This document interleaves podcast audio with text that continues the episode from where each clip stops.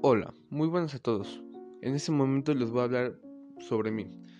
Para empezar, mi nombre es Ángel Gabriel Nieto Díaz. Soy un estudiante de primer semestre de preparatoria y tengo 15 años. Actualmente estoy viviendo con mi papá y mi hermano. Algunos de mis pasatiempos favoritos son escuchar música, escuchar historias de terror, escribir o dibujar.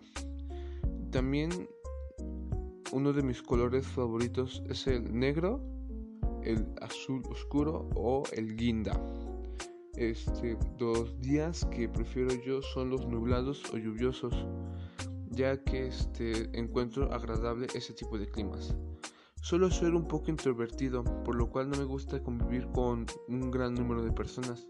Y si llego a convivir con personas suelen ser una o dos. Casualmente siempre es así.